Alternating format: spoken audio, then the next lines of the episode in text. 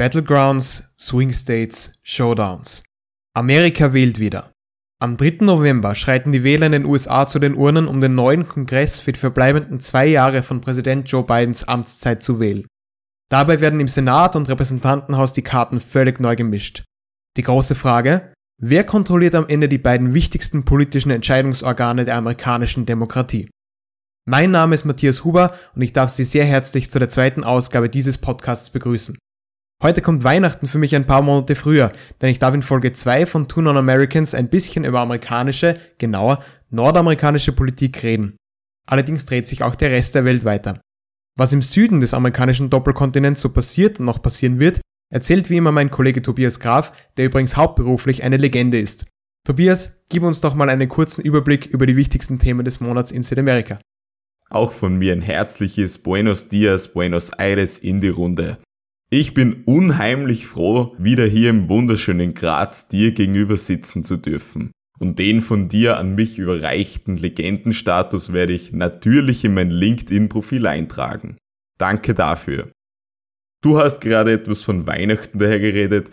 Heute wird es sonst noch über einen umstrittenen Künstler aus dem Westen gehen, der mal wieder abseits seines musikalischen Schaffens in den internationalen Schlagzeilen gelandet ist. Außerdem gibt es ein kurzes Update zur brasilianischen Präsidentschaftswahl, bei der nächsten Sonntag die Stichwahl ansteht. Und es wird über einen Politiker aus Südamerika gesprochen, der die Präsidentschaftswahl in seinem Land heuer schon gewonnen hat. Und was dieser mit seiner Regierung bisher so treibt. Es wird hochspannend und hochdramatisch. Hoffentlich ist wieder für jeden etwas dabei und nach diesem langen Einstieg kann es nun endlich losgehen. Ich freue mich und kann es selbst kaum erwarten.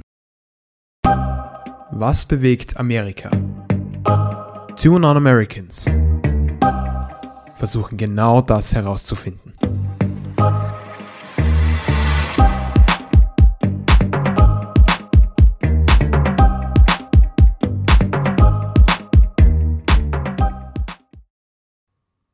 Nach diesem hervorragenden Intro starten wir auch gleich hinein und Tobias, du darfst starten. Yes, Sir, Matthias Huber. Du hast mich letztes Mal privat gefragt, was eigentlich Gustavo Petros Linksregierung in Kolumbien so fabriziert. Und so unkreativ und vorhersehbar wie ich bin, habe ich das gleich natürlich zu meinem ersten Thema des heutigen Tages gemacht. Das finde ich großartig, sehr interessant.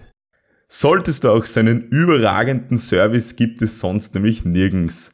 Gustavo Pedro Urego ist mit seinem Pacto Historico seit August 2022 der kolumbianische Präsident. Zuvor hatte er in einer Stichwahl gegen den Millionär Rodolfo Hernandez triumphiert. Naja, Linke und Kolumbien, das war auf Regierungsebene schon irgendwie was Neues. Kann man so sagen, Petro ist der erste linke Präsident Kolumbiens und versucht nun sein breites Reformpaket umzusetzen. Als eine der ersten Maßnahmen beschloss er so, die Bevölkerung diverser, armer und konfliktreicher Regionen des Landes in die Regierungsarbeit einzubinden daraus einen nationalen Entwicklungsplan zu entwickeln. Wie sieht sein Programm sonst so aus? Es dreht sich unter anderem um eine Steuerreform, die Personen mit hohem Einkommen sowie große Unternehmen stärker besteuern soll. Dabei konzentriert man sich auf Multimillionäre und wohlhabende Personen.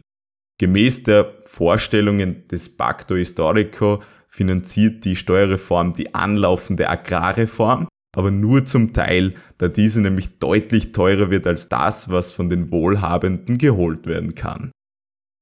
Die Regierung möchte der Föderation der Viehbesitzer drei Millionen Hektar Land abkaufen.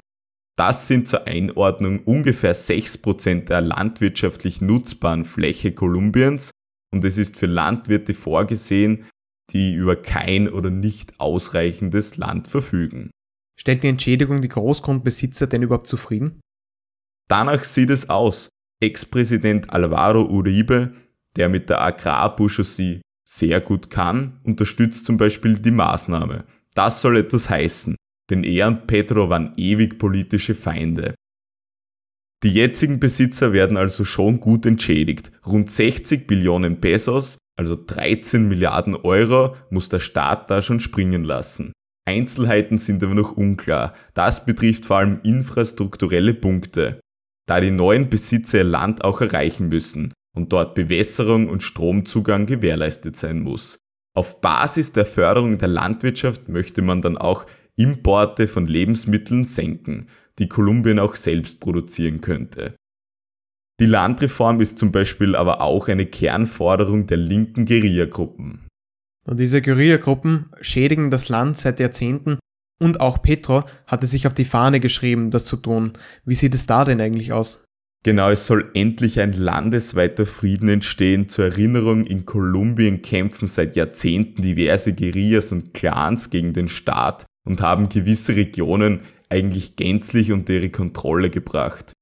Pedro war übrigens selbst jahrelang Guerilla bei der Movimiento 19 de Abril. Bringt er nun etwas weiter? Ja, mehrere bewaffnete Gruppen haben schon vor längerer Zeit angekündigt, die Waffen nun ruhen zu lassen. Auch haben die Regierung von Pedro und die linke Guerilla-Gruppe, die Nationale Befreiungsarmee ELN, Friedensgespräche wieder aufgenommen, die nach einem fatalen Bombenanschlag 2019 der mehreren Personen das Leben gekostet hat, abgebrochen wurden. Der Verhandlungsort der Friedensgespräche ist dabei auch ganz interessant, oder? Der ist nämlich Venezuela und das signalisiert auch die neue Beziehung zwischen den beiden Ländern.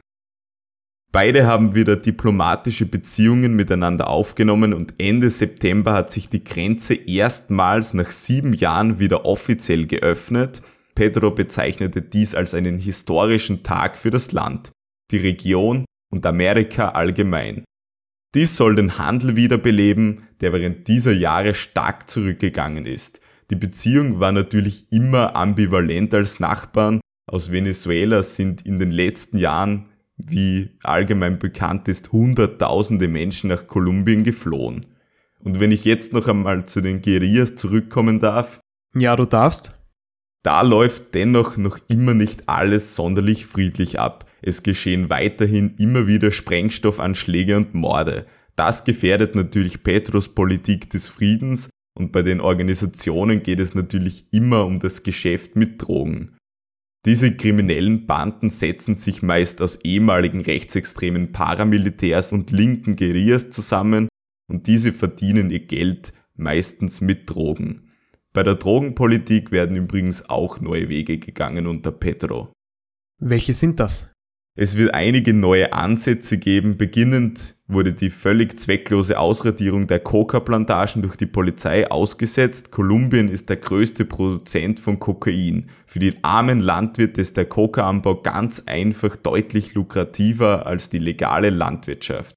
Sie sind das schwächste Glied und werden häufig auch zum Anbau gezwungen. Man möchte nun Alternativen schaffen, damit anderes angebaut wird. Könnte eine solche Politik nicht den Anbau von Coca sogar verstärken? Ja, genau das scheint doch tatsächlich aktuell zu geschehen. Die Anbaufläche im Land stieg in diesem Jahr rapide an und hat sich im Vergleich zum Vorjahr sogar fast verdoppelt. Dies ist neben der ausgesetzten Zerstörung der Plantagen auch eine Folge des halbherzig umgesetzten Friedensabkommens mit der großen marxistischen FARC-Guerilla unter dem rechten Ex-Präsident Ivan Duk weshalb sich einzelne Splittergruppen wieder bewaffneten und neben Terror eben auch den Coca-Anbau forcierten. Auch sind ganz einfach auch bessere technologische Verfahren zum Anbau im Einsatz. Naja, auch die Clans gehen mit der Zeit. Genau, es gibt wirklich noch viel zu tun für Petro. Der Druck wird wohl bald zunehmen, wenn bei den Guerillas nicht bald eine zufriedenstellende Lösung gefunden wird. Obendrein ist der Reformwille von Petro ohnehin nicht überall gerne gesehen. Seit September kommt es immer wieder zu vereinzelten Demonstrationen. Aber jetzt lassen wir Kolumbien wieder in Ruhe und widmen uns einem Promi, einem berühmten Künstler, dessen kontroverse Meinungen auch nicht überall gerne gesehen werden. Vor allem in der Community, aus der er eigentlich kommt. Wir aktivieren erstmals ein wunderschönes Format, die sogenannte Klatschkiste. Und wer schaut da heute heraus, Matthias? Na egal ob George Bush doesn't care about black people Slavery was a choice or I am a God. Kanye West hat in den vergangenen Jahrzehnten schon mit unzähligen aufsehenerregenden Statements aufhorchen lassen. Dieses Mal ist er auf jeden Fall wirklich zu weit gegangen. In den sozialen Medien und bei einem Podcast traf er diverse Aussagen, die doch extrem stark an antisemitische Verschwörungstheorien erinnern. Unter anderem gab er an, gegen jüdische Bevölkerung in den DEFCON 3 Modus gehen zu wollen. Das ist ein Begriff, der normalerweise die Bereitschaft zum Atomschlag beschreibt. Also auf gut Deutsch, völlig daneben. Das ist ganz richtig. Ähm, wegen solcher Eskapaden wenden sich jetzt sogar die hartnäckigsten Fans vom Musiker ab. Einer, der ihn aber wenig überraschend nach wie vor unterstützt, ist Ex-US-Präsident Donald Trump. Kanye oder Ye, wie er sich seit einigen Jahren nennt, will deswegen jetzt auch bei Trumps Social-Media-Plattform Truth Social einsteigen. Die war bisher nur so mäßig erfolgreich. Ob Kanyes Bekanntheit und Status das ändern werden, das bleibt abzuwarten. Kann man sich jetzt von Kanye West oder Ye, wie du gesagt hast, eigentlich noch Hits wie Flashing Lights oder Power überhaupt noch anhören? Na, ich glaube, das muss jeder für sich selbst entscheiden. Diese Songs wurden ja in einer Zeit aufgenommen, in der Kanye noch ein bisschen anders getickt hat. Ich muss aber sagen, dass mich die ganze Geschichte auch persönlich ein bisschen trifft, weil bisher habe ich mir die Songs eigentlich ganz gerne angehört. Das wird jetzt alles einen ganz fahlen Beigeschmack haben. Gehen wir vielleicht dem Schutz unserer kollektiven mentalen Gesundheit gemäß zu einem Thema über, das weniger mit antisemitischen Rappern zu tun hat. Tobias, du hast bereits ein spannendes Thema auf deinem Radar und zwar hast du in der letzten Ausgabe bereits umfassend über die Präsidentschaftswahlen in Brasilien gesprochen und darum geht es auch jetzt noch einmal ganz kurz. Im ersten Wahlgang konnte da kein Kandidat die absolute Mehrheit knacken, weshalb es jetzt am 30. Oktober zur Stichwahl kommt. Die Brasilianerinnen und Brasilianer müssen also schon wieder zu den Urnen. Seit der letzten Ausgabe hat sich sehr viel getan. Wie sieht die Lage jetzt aus? Erst einmal verweise ich noch einmal ganz kurz darauf, dass sehr viel schon behandelt wurde, das ich jetzt nicht mehr aufgreifen werde. Einfach noch einmal die letzte Ausgabe anhören. Der linke Ex-Präsident Luis Inácio Lula da Silva von der Partido dos Trabalhadores, also der PT, hat vor drei Wochen 48 Prozent der Wählerstimmen geholt und damit klar die absolute Mehrheit verpasst, auch wenn es nur 2% waren. Sein Gegner in der Stichwahl ist der amtierende ultrarechte Präsident Jair Messias Bolsonaro, der 43% erreicht hat. Es ist ein Rennen links gegen rechts. Genau. Und wer letztes Mal schon dabei war, der weiß ganz bestimmt, dass die Nation Brasilien gespalten ist. Beide Kandidaten repräsentieren gut eine Hälfte des riesigen Landes. Beide kämpfen seit diesem Tag, seit dem 2. Oktober, um die Gunst der Wählerschaft anderer Kandidaten in der ersten Runde und jener, die beim Ersttermin nicht zur Wahl gingen und schütten dabei ordentlich die Schmutzkübel auf die Böden. Wie bringen Sie das jetzt genau zum Ausdruck? In Fernsehduellen zum Beispiel. Beide verfolgten dabei primär das Ziel, bisher mit Attacken und ihrer Themenauswahl den anderen hart zu treffen. So ließ sich Lula über Bolsonaros Corona-Politik aus, die der tragischerweise gründlich versemmelt hat. Bolsonaro hat sich natürlich auf die Steilvorlage der Korruptionsskandale rund um Lula und seine Partei geworfen. Neben den Fernsehgeräten geht es aber wie in diesen Zeiten üblich auch online zur Sache. Genau, auf Social Media wird scharf geschossen und die Soldaten beider Kandidaten arbeiten eifrig daran, den jeweils anderen zu diskreditieren, wobei die Rechten beim Fake News Spreading alleine schon aufgrund ihrer historischen Vorerfahrung schon die Nase vorn haben. Aber auch Lula-Fans stellen Bolsonaro immer gerne als Freimaurer, Kannibalisten oder auch Pädophilen dar, was natürlich bei seinen evangelikalen Anhängern nicht gut ankommt. Bolsonaro hat im ersten Wahlgang überrascht. Er erreichte deutlich mehr Stimmen, als ihm eigentlich prognostiziert wurden. Wie sehen die Umfragen denn jetzt aktuell aus? Du sagst es schon, mit dem Ergebnis des ersten Wahlgangs ist die Glaubwürdigkeit in die Meinungsforschung absolut in den Keller gegangen. Aber wenn man ihr glaubt, ist aktuell Lula vorne, aber Bolsonaro holt ständig auf. Die meisten Umfragen sehen Lula da Silva aktuell bei 52% und Bolsonaro meistens bei 48%. Aber es scheint eben noch immer viele Wähler zu geben, die sich noch nicht entschieden haben. Ein Sieg Bolsonaros ist durchaus möglich. Na, warum holt Bolsonaro denn noch immer auf? Bolsonaro hat als Präsident wirklich den riesigen Vorteil, dass er den Wählern schon vor der Wahl Geschenke verteilen kann. Dieser Faktor wird meines Erachtens unterschätzt und deshalb ist er auch bei der armen Bevölkerung teilweise noch immer beliebt, obwohl er die eigentlich verachtet und davor während seiner Präsidentschaft lange alleine gelassen hat.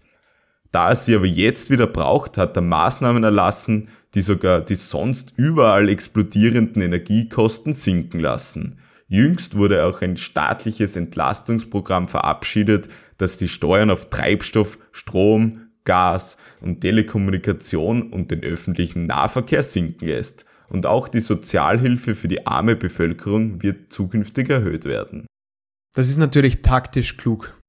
Ja, dadurch wächst die Wirtschaft aktuell und vielen Brasilianern gefallen natürlich die schönen Zahlen.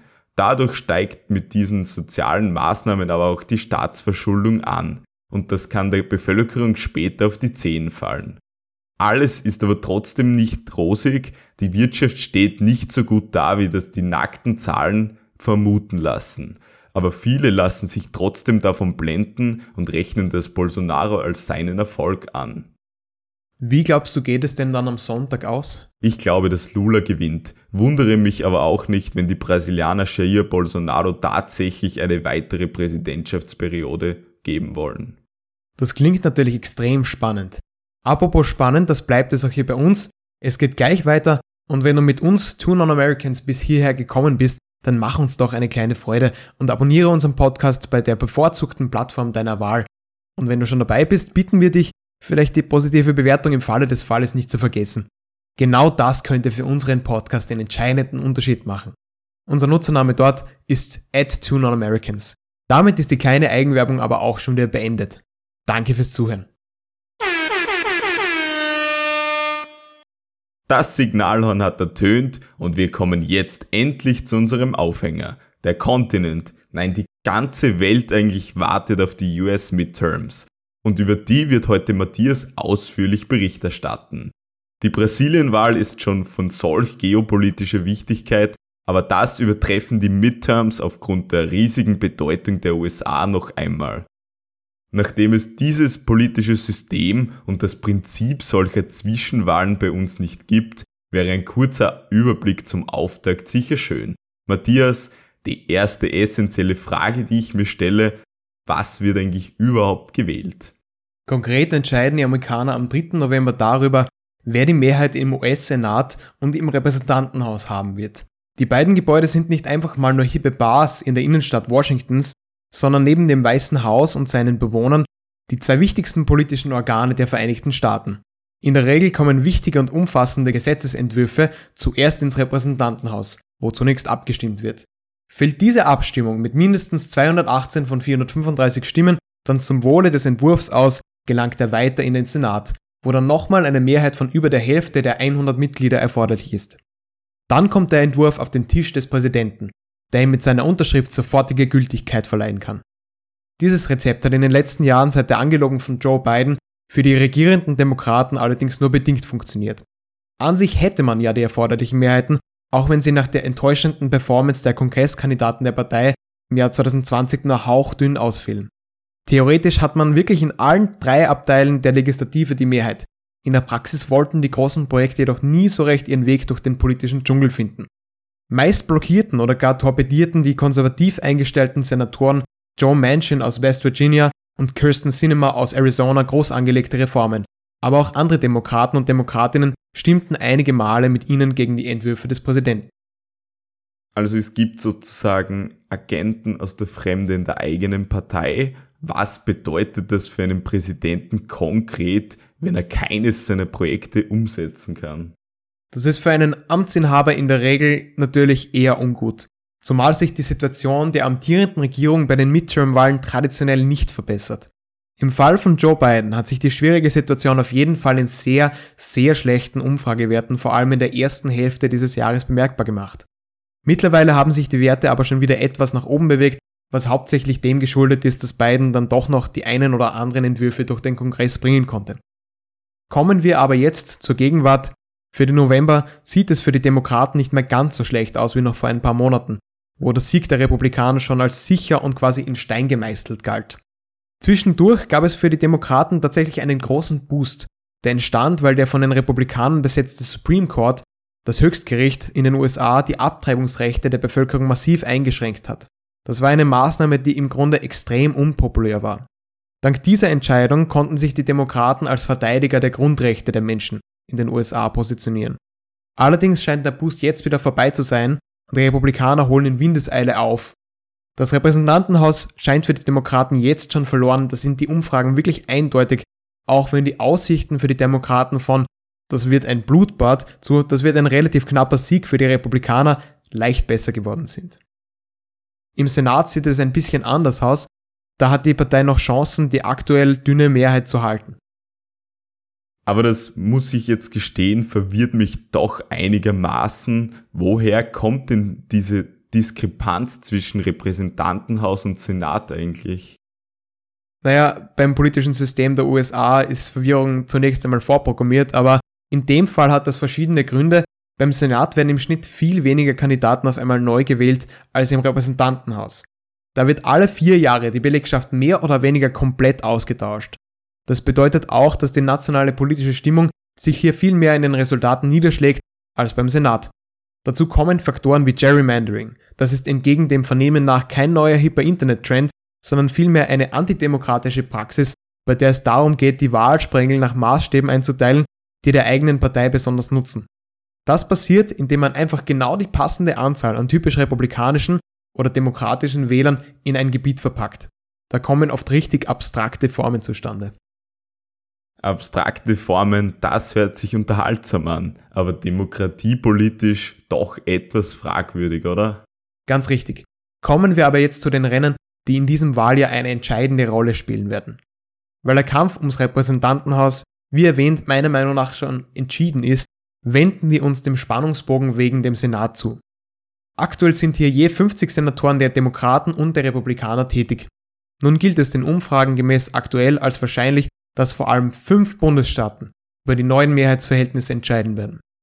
Beide Parteien werden ohne diese besonders knappen Staaten mehr oder weniger auf 47 im Fall der Demokraten bzw. 48 Sitze im Fall der Republikaner kommen. Gewinnen die Demokraten somit drei der fünf wichtigen Rennen, halten sie den Senat. Gewinnen die Republikaner drei davon, haben sie in den kommenden Jahren die Kontrolle. Also lasst uns diese wichtigen Rennen genauer unter die Lupe nehmen. Und eigentlich sollte man jetzt noch keine Vorhersagen abgeben, aber weil mir das Ganze sonst viel zu langweilig ist, werde ich das trotzdem tun. Ich habe mir jetzt schon Popcorn geholt. Beginnen wir mit einem alten Bekannten. John Fetterman, seines Zeichens Kandidat für die Senatswahl in Pennsylvania, hatte schon in der ersten Folge unseres Podcasts einen Auftritt. Er ist ein ziemlich unkonventioneller Politiker, ein Riese, schon rein physisch. Zu den über zwei Metern Körpergröße kommt ein kantiges Gesicht und meistens eine ernste Miene.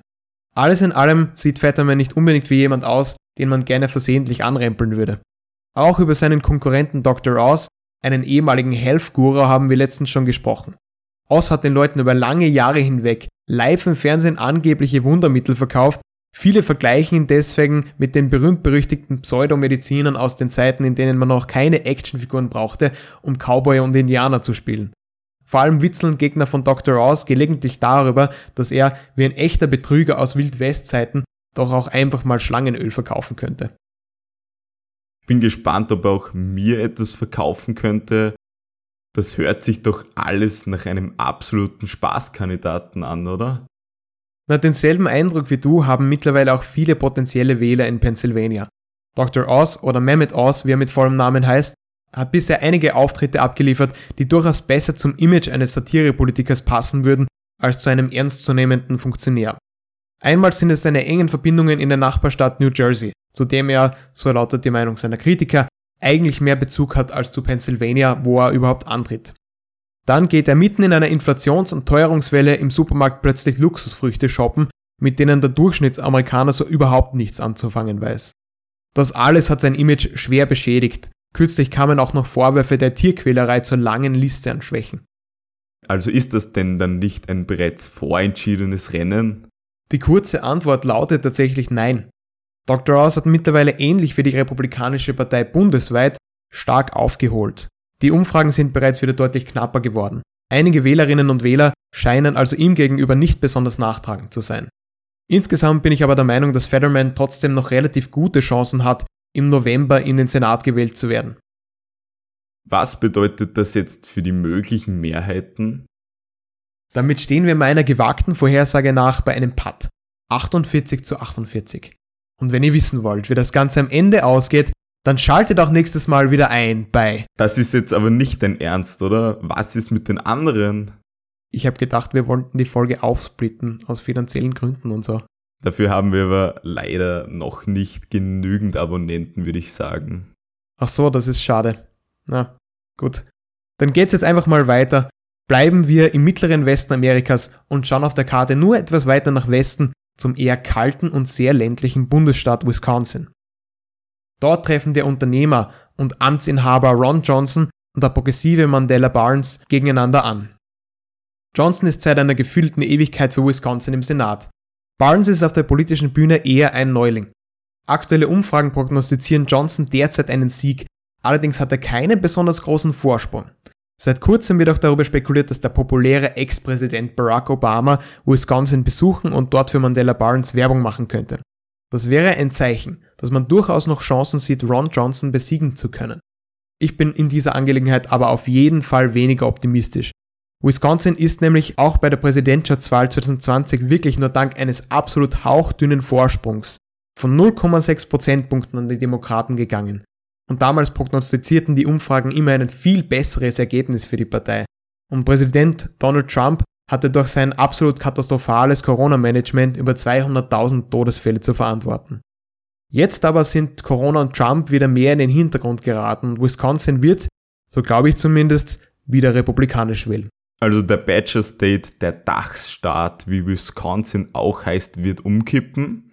Also stehen wir bei 48 zu 49 Sitzen für die Republikaner. Richtig, das ist eine unglaublich knappe Sache. Drei Rennen bleiben uns noch. Wenn wir zum nächsten entscheidenden Bundesstaat wollen, dann müssen wir aber erst einmal sehr weit nach Westen. Statt der Kälte von Wisconsin geht's in die Hitze von Arizona. Dort, wo der Colorado River langsam austrocknet und Megatech-Konzerne ihren Sitz haben, tritt demnächst der Ex-Astronaut und Demokrat Mark Kelly gegen seinen republikanischen Gegenkandidaten, den Unternehmer Blake Masters, an.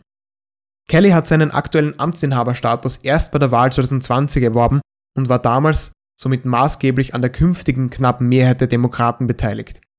Zwei Jahre später kann er dem Stichtag im November relativ entspannt entgegenblicken. Denn die Umfragen attestieren ihm einen kleinen, aber doch soliden Vorsprung vor seinem Konkurrenten. Selbiger ist nicht unbedingt jetzt so populär oder so fähig, dass er ihm noch gefährlich werden könnte. Der heiße Staat Arizona also, ist das nicht eigentlich ein extrem konservativer Bundesstaat? Er war es auf jeden Fall, aber in den letzten Jahren hat sich sehr viel getan. Die Demokraten haben in den eher reichen Vororten der Hauptstadt Phoenix nach einer neuen Wählerbasis gesucht. Und sie haben sie weitestgehend gefunden. Bei der Wahl 2020 führte sie dieser Zuwachs schon zum Sieg in Arizona. Und dieser Trend könnte sich auch in den nächsten Jahren fortsetzen. Ich attestiere auch Mark Kelly jedenfalls ausgezeichnete Chancen, seinen Senatssitz zu halten. Somit stehen wir unserer Prognose gemäß wieder bei einem Unentschieden, denn es steht 49 zu 49. Too close to call sozusagen. Ja, das ist ganz richtig. Apropos too close to call, das werden höchstwahrscheinlich auch die verbleibenden zwei Bundesstaaten sein. Das ist ein Zustand, der ohnehin gefühlt bei jeder Wahl wieder eintritt, weil ja einfach kein Haar zwischen Demokraten und Republikaner passt. Der erste dieser chronisch knappen Staaten ist Nevada, gleich in der Nachbarschaft Arizonas. Wüste und Felsen prägen auch hier das Landschaftsbild. Allerdings ist fast ausschließlich eine Glücksspielmetropole entscheidend für den Ausgang der Senatswahl. Wer in der weltberühmten Party- und Casinostadt Las Vegas die Menschen von sich überzeugt, der wird auch den Bundesstaat gewinnen. Für die Demokraten ist die Stadt sogar noch wichtiger, denn in den anderen eher dünn besiedelten Gebieten punkten mit an Sicherheit grenzender Wahrscheinlichkeit die Republikaner. Und so muss die demokratische Kandidatin Catherine Cortez Masto alles versuchen, um möglichst große Vorsprünge in Vegas zu erreichen. Andererseits will sie sich nämlich ihrem Konkurrenten Adam Laxalt geschlagen geben müssen. Das Problem dabei für die Demokraten besteht darin, dass die im Bundesstaat lebenden Latino-Wähler sich in großer Zahl von den Demokraten abwenden. Sie waren einfach mit den politischen Entwicklungen der letzten Jahre so überhaupt nicht zufrieden und manche gehen auch gar nicht mehr wählen. Das ist natürlich nicht gut für die Demokraten und ihre Aussichten auf zukünftige Wahlerfolge. Und was bedeutet das jetzt speziell für das Rennen um den Senatssitz? Kurz gesagt, dass derzeit die Republikaner die Nase ganz leicht vorn haben. Ähnlich wird, denke ich, auch das Ergebnis aussehen. Zwar kann immer noch sehr viel passieren und Umfragen bleiben Umfragen, das haben wir schon vielfach erlebt, aber ich glaube, die Republikaner reiben sich derzeit schon zurecht die Hände. Sie haben hier insgesamt einfach die besseren Chancen. Das bedeutet somit meiner Prognose nach eine 50 zu 49 Führung für die Republikanische Partei. Dann fällt also jetzt die Entscheidung. Aber in welchem Staat, sage es mir. Im selben Staat, der schon die aktuellen Mehrheitsverhältnisse entschieden hat, in Georgia. Raphael Warnock, ein ehemaliger Pastor und Demokrat und Herschel Walker, ein Ex-Footballspieler, machen sich hier den Wahlsieg untereinander aus. Die Umfragen prognostizieren ein Herzschlagfinale. Warnock liegt zwar vorne, aber sein Vorsprung ist wirklich geschrumpft, ähnlich wie es auch in der bundesweiten Situation aussieht. Und kürzlich lagen die beiden Kandidaten Warnock und Walker in einer qualitativ hochwertigen Umfrage genau gleich auf. Es herrscht hier also wirklich ein Kampf um jede einzelne Stimme. Zusätzlich könnte die Entscheidung auch noch verschoben werden, denn gemäß des Wahlsystems in Georgia, eines Relikts aus ganz, ganz weit vergangenen Zeiten, müssen die ersten zwei Kandidaten in eine Stichwahl, wenn keiner von ihnen über 50% der Stimmen erhält. Vielleicht werden wir also erst in ein paar Monaten wissen, wer die Mehrheit im Senat stellen wird. Eines steht aber jetzt schon fest. Walker scheint kein besonders solider Kandidat zu sein. Zu vergangenen Eklats gesellten sich in den letzten Tagen noch Gerüchte dazu, wonach er seine Frau und Kinder scheinbar sehr schlecht behandelt haben soll. Gerüchte, die sein Sohn auf Twitter sogar mittlerweile bestätigt hat. Ich sehe auch das als Grund, wieso Raphael Warnock im typisch republikanischen Bundesstaat Georgia in einem für die Opposition günstigen Wahljahr überhaupt noch gleich aufliegt. Was wird das also werden? Wie wird die Wahl ausgehen und wer kontrolliert damit in den nächsten Jahren den Senat? Trommelwirbel bitte. Es tut mir leid, aber für eine Trommel haben wir kein Budget. Dann eben ohne Wirbel. Den wird es in den Vereinigten Staaten aber auch in den kommenden Jahren sowieso geben, denn Raphael Warnock wird laut meiner Voraussage mit seinem Sieg in Georgia den geteilten Senat aufrechterhalten. 50 zu 50. Und die demokratische Vizepräsidentin gibt bei wichtigen Entscheidungen die letzte und entscheidende Stimme ab. Die politische Instabilität wird damit bleiben. Die Regierung von Joe Biden wird nach dem Sieg der Republikaner im Repräsentantenhaus keine allzu umfassenden Entwürfe oder Pakete mehr durch den Kongress bringen können. Das Image der Divided States of America wird in den nächsten Jahren sicher bestehen bleiben.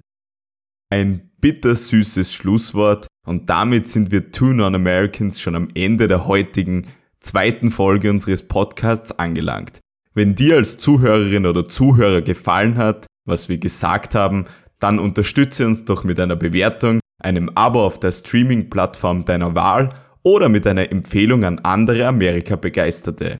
Zudem würden wir uns freuen, dir auch beim nächsten Mal wieder in den Ohren liegen zu dürfen, wenn wir uns mit den amerikanischen Vertretern bei der Fußball-Weltmeisterschaft beschäftigen werden. Kurz zum Ende muss ich aber noch einmal etwas zum Thema Fußball sagen. Matthias, mein Team Nottingham Forest hat am Samstag deinen Herzensclub Liverpool FC sensationell geschlagen. Wie geht es dir jetzt noch einmal damit? Ich weiß nicht, was mir mehr weh tut dass du jetzt damit kommst oder dass wir am Ende angelangt sind. Na warte, eigentlich weiß ich es schon. Eigentlich tut mir das mehr weh, dass du jetzt mit dem Fußballspiel kommst. Das ist eine durchaus befriedigende Antwort für mich und ich glaube, wir haben heute genug gesagt. Danke, gracias und goodbye. Bis zum nächsten Mal. Auf Wiedersehen. Goodbye.